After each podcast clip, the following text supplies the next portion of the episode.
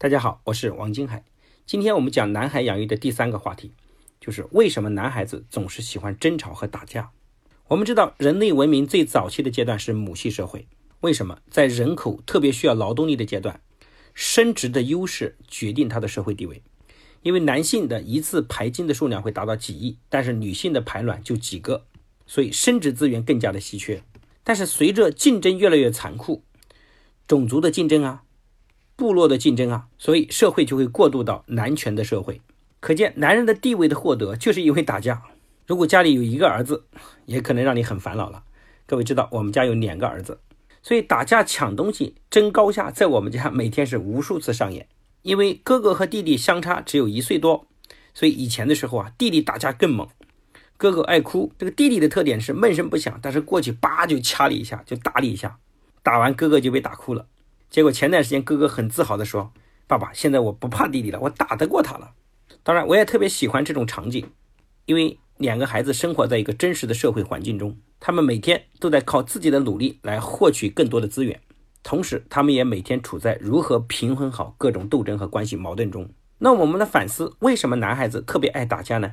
那这还得与男孩子与生俱来的睾丸素说起。我们前面也有涉及。各位可不能小瞧睾丸素，它的力量是非常强大的。它是一种掠夺性的性荷尔蒙，我们可以把它理解为兴奋剂的一种。我们可以理解为所有的男孩子都在睾丸素的统治之下，因此他们会表现出很多与女孩子截然不同的特征。当男孩子还在妈妈的肚子里的时候，他的体内已经形成睾丸素了。由于这种雄性荷尔蒙的存在，男孩子的特征就开始明显。一般男孩到了四岁时候，在睾丸素的作用下，他就会经常与人打斗、冒险等行为。当男孩子到了十一到十三岁的阶段，他体内的睾丸素含量再次急剧上升。巨量的睾丸素促使男孩子的身高增长、体重增加，还会出现胡须、出现喉结等男性特征。所以，男孩子爱打架是非常正常的。如果男孩子不打架，斯斯文文，毫无攻击性，哈，你才应该更加注意和警惕。所以与女孩子不同，男孩子更喜欢拉帮结派，形成小团体。而这个小团体的头呢，通常都是最能打的厉害角色。这其实与动物界是非常相似的。美国沃尔特里德军事研究所做了一个著名的激素实验。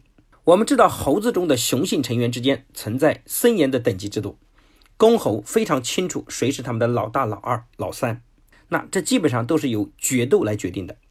所以研究人员呢，就找了一只最弱小的猴子，给它注射了睾丸激素，然后把它放回猴群，好戏就上演了。这只猴子回去之后，立马挑衅他的顶头上司，没错，他打赢了。接着呢，就是一路过关斩将。二十分钟后，这个矮小瘦弱的小猴子竟然血呼拉扎、精神亢奋地站在了猴王面前。几分钟之后，猴王就是他的了。但是药物的作用呢，很快就消失了。这些被他打败的头头们，很快就毫不费力地把他打回了原形。各位，这就是睾丸激素的力量，可见是睾丸激素刺激那些小男孩更热衷于打架和争吵。所以在男孩的社会中，他们更需要明确以下三点：第一，谁负责；第二，规则是什么；第三个，规则能否得到公正的执行。所以可以见到，在任何国家和社会中，男性更容易成为政治和权力的核心。在组织不健全的环境中，男孩子会没有安全感，会觉得自己处于危险中。如果没有大人管，他们会用拳头来明确次序，而女孩子则不存在这个问题。男孩子的粗暴有时候是为了掩盖他们内心的恐惧。如果他们有了老大，就会放松下来；但如果老大恃强凌弱、行为怪癖，他们就会为了保护自己而做出过激的事情。如果老师和父母是公正可亲的人，男孩子就会变得安静下来，专心学习。但是在今天冷兵器的时代，武力的争斗在枪炮面前变得非常的弱小，所以很多父母不禁要问：怎么办呢？难道让孩子打架吗？又不能打架，但是睾丸素的分泌又非常的旺盛，所以我们给大家最重要的建议就是去打球，而不是打人，让他们用运动，在团体中有规则的情况下的竞争来释放。他们所有的睾丸激素，所以我们经常知道奥运会的举办也是世界和平的象征，因为背后告诉我们的逻辑是，如果大量的激素不被释放，那么就会在战争中爆发。那打球和打人其实是有很大区别的，因为比如说 NBA 的联赛打球首先是有规则的，其次，当然也能够体现一种对抗性，对吧？当然还有比赛的结果的胜负。最重要是在安全的情况下，同时又可以是孩子非常好的兴趣和爱好，对他的身体健康以及未来在升学上的发展都有很大的帮助。尤其是西方的教育中，对运动所重视程度非常之高。为什么？因为大家认为运动也能体现一个人自强的品质以及顽强的意志力。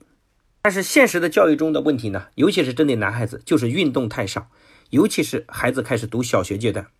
幼儿园每天有足够的运动，但是一进小学就开始有各种学习的任务。白天关进教室关七八个小时，晚上回到家又从六点做到九点，又是写不完的作业。最关键是很多妈妈还不懂孩子，也认为他的运动其实是花费了更多的时间。最重要也是担心他的安全等各种问题，所以让男孩子缺少运动。所以当这节课讲完，我想各位父母让男孩子每天至少有一个小时以上的。激烈的运动对他是非常有帮助的。好，今天的课程就讲到这边，谢谢大家的认真聆听。